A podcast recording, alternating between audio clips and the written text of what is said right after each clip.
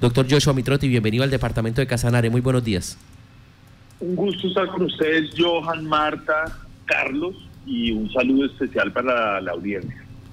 Bueno, en este momento eh, vemos cómo grupos armados nuevamente se toman estos territorios que eran antes eh, las zonas históricas de las FARC.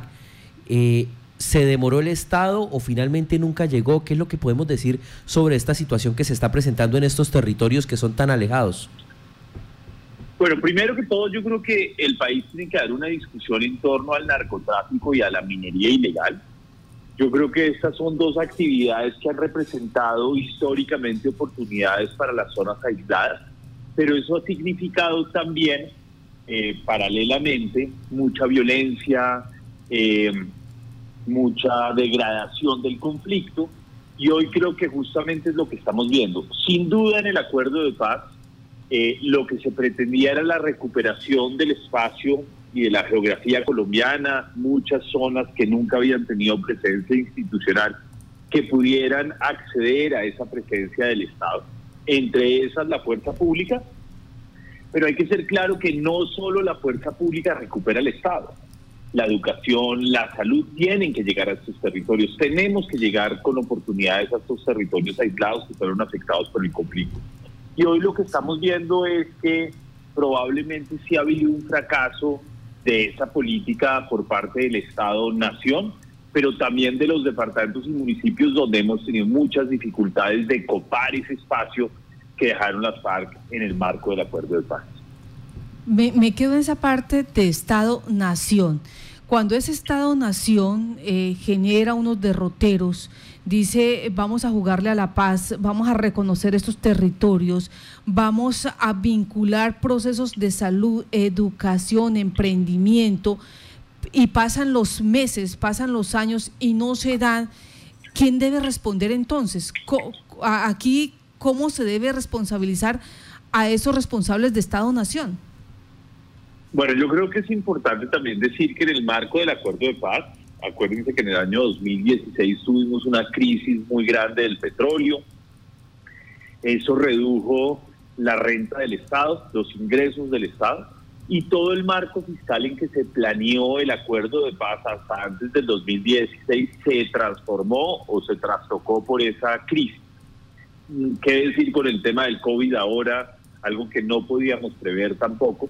Eso ha significado sin duda que los actores estatales hayan tenido muchas dificultades en penetrar los territorios, en poder cumplir eh, particularmente en este componente de brindar seguridad y una mayor cobertura de los servicios del Estado en estos territorios. Entonces, pues claramente sí hay una responsabilidad del Estado, pero también debo decirlo, yo creo que los departamentos y los municipios tienen que asumir también una responsabilidad en lograr que este ejercicio integral de llegar con la oferta del Estado sea una realidad para muchas zonas del país.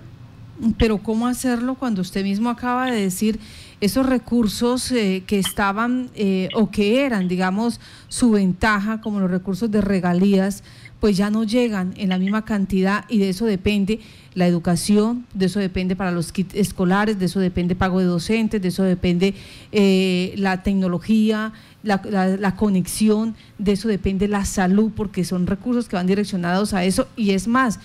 Eh, ya no se puede recuperar de los recursos de libre destinación porque nadie cancela tributos debido a que no tienen trabajo. Entonces, ¿cómo hacerlo? No, sí estamos en una situación muy compleja. Yo creo que la crisis del 2016, pero sobre todo esta crisis del COVID, eh, pues una reducción del 15% del interno del producto interno bruto es enorme para Colombia.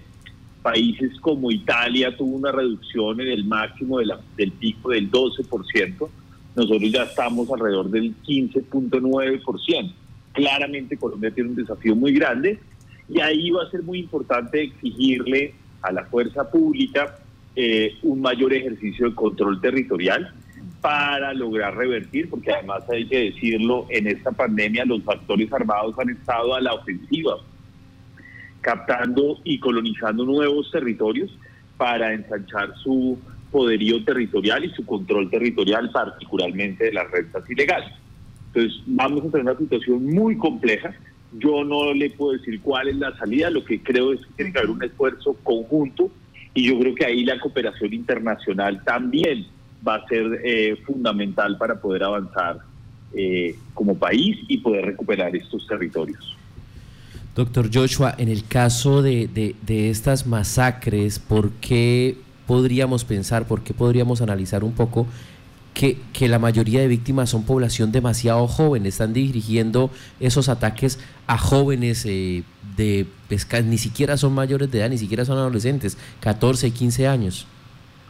Porque las víctimas de este conflicto y particularmente del narcotráfico y la minería son los jóvenes.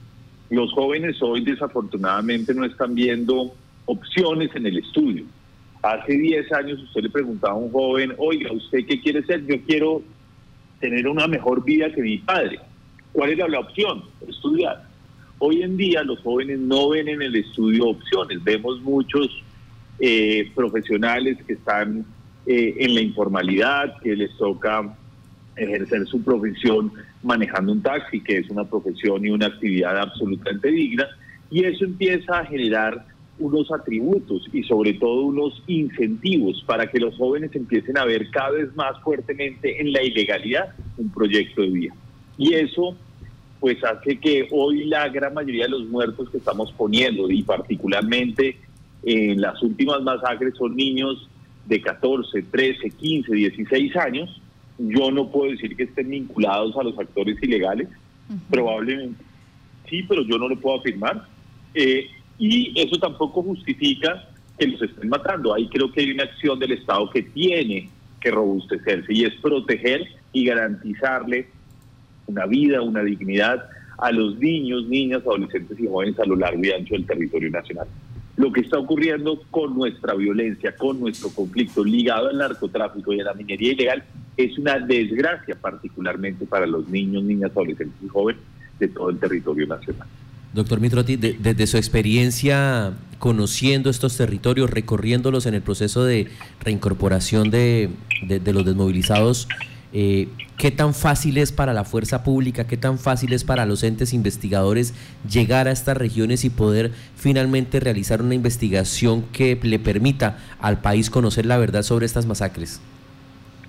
Pues mire, yo creo que acá la recomendación es que no manden unas misiones de dos, tres, cuatro días, como lo que vimos en Cali la semana pasada con la muerte de los cuatro muchachos que lamento profundamente en la en, en Llano Verde, eh, porque pues es lo que hemos hecho históricamente, mandamos unas comisiones, están cinco días y vuelven y retornan las, a las ciudades de origen, puede ser Bogotá, Yopal o, o Villavicencio. Acá yo creo que tiene que haber una presencia realmente permanente del Estado. Si queremos llegar al fondo y podemos y queremos judicializar estos hechos, yo creo que tiene que haber un esfuerzo integrado y sostenido en el tiempo para que los entes de control, para que la fuerza pública y todas las agencias del Estado estén presentes en el territorio tratando de investigar estos hechos.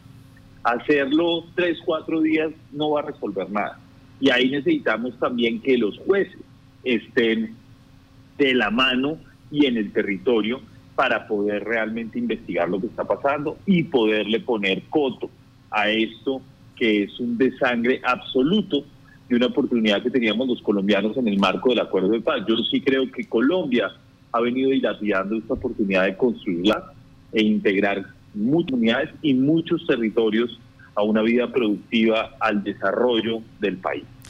Mm, me regreso un poco a la situación de esas rentas ilegales, doctor. Eh, en este momento, esas rentas ilegales casi que estarían por encima de ese Estado-nación.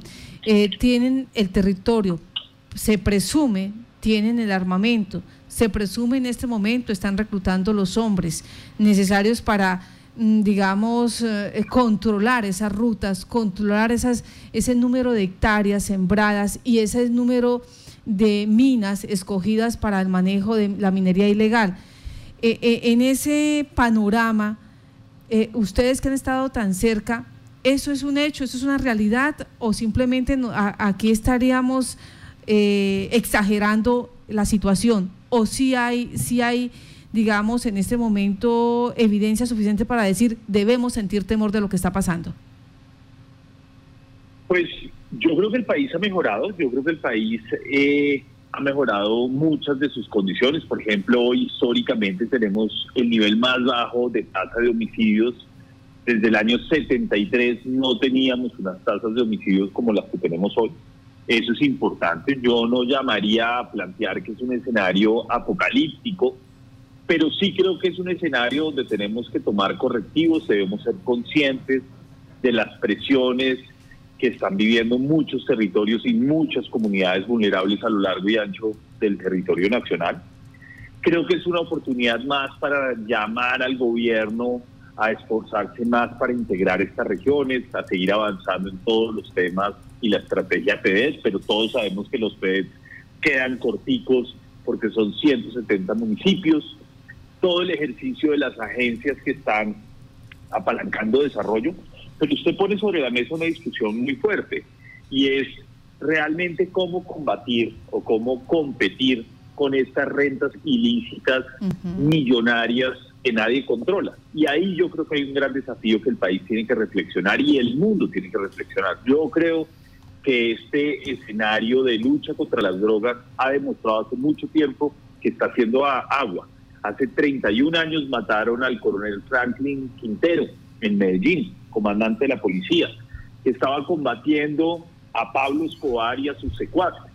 Y hoy seguimos en la misma lógica, poniendo muertos, poniendo muertos cada vez más jóvenes. Entonces yo sí creo que si usted me pregunta cuál es una salida, la salida es que el mundo se dé cuenta que con la lucha anti las drogas no vamos a encontrar una salida particularmente para Colombia y particularmente para las poblaciones aisladas y abandonadas. ¿Eso quiere decir que hay que legalizarla entonces? Por otra discusión, probablemente la legalización, la despenalización, que va a hacer que el negocio pierda esas rentas millonarias que genera al estar prohibido.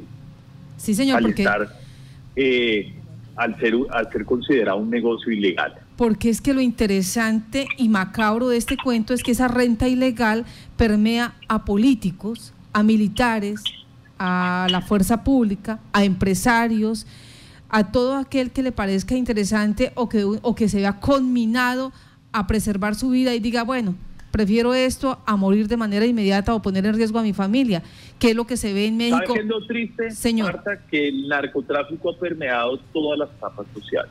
Y yo creo que eso es otra cosa que en Colombia no hemos reflexionado profundamente ni lo hemos reconocido.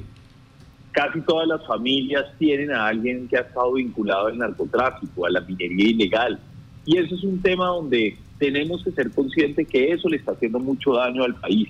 No solamente son los políticos, los empresarios, los militares, los policías que están poniendo el pecho muchas veces eh, sin todo el apoyo y toda la capacidad. Yo creo que el narcotráfico ha puesto en jaque a nuestra sociedad y es la hora de empezar a ver otras alternativas, porque creo que la, la prohibición y el haberlo declarado, haber declarado esta lucha contra las drogas hace más de 50 años, la verdad no ha mejorado en nada el panorama. En este, en este momento también habría que pensar no solamente en los recursos que se van a ahorrar de la lucha que tiene que asumir el Estado contra el narcotráfico, sino también los recursos que se generarían, por ejemplo, eh, en el caso de, de, los impuestos que se le impondrían a, la comercialización y que podrían terminar beneficiando a la salud, a la educación en el país. Pero entonces, ¿qué tan lejos o qué tan cerca estamos de dar esa discusión a nivel nacional, doctor Mitrotti? Es que esa no es una discusión nacional, eso es una discusión internacional donde tenemos que tener a nuestro principal socio el gobierno de los Estados Unidos que esté de acuerdo con esa aproximación. De forma unilateral, muy complejo que un país como Colombia pueda tomar una decisión en ese sentido. Eh, así que yo creo que hay que acudir a los mecanismos internacionales para seguir promoviendo este debate. Cada vez más vemos expresidentes latinoamericanos que llaman a esta posibilidad, a esta alternativa. Y yo creo que eh, sin duda la evidencia nos empieza a mostrar que tienen razón, que tienen razón que los resultados de la lucha contra las drogas no ha sido lo que hemos esperado y que el negocio se ha multiplicado desde hace 50 años. Hoy el negocio es mucho más grande que hace 10 años o hace 15 años. ¿Y eso qué implica? Pues que estamos sin duda en una mala estrategia en donde Colombia desafortunadamente es la víctima y la que pone los muertos. Por ejemplo, un oyente nos dice aquí 400 mil hectáreas de coca. Hay que recogerlas, hay que recoger esa cosecha, así sea punta de plomo. Eso es la percepción que tienen algunos ciudadanos ya. Como sea, hay que recoger ese producto.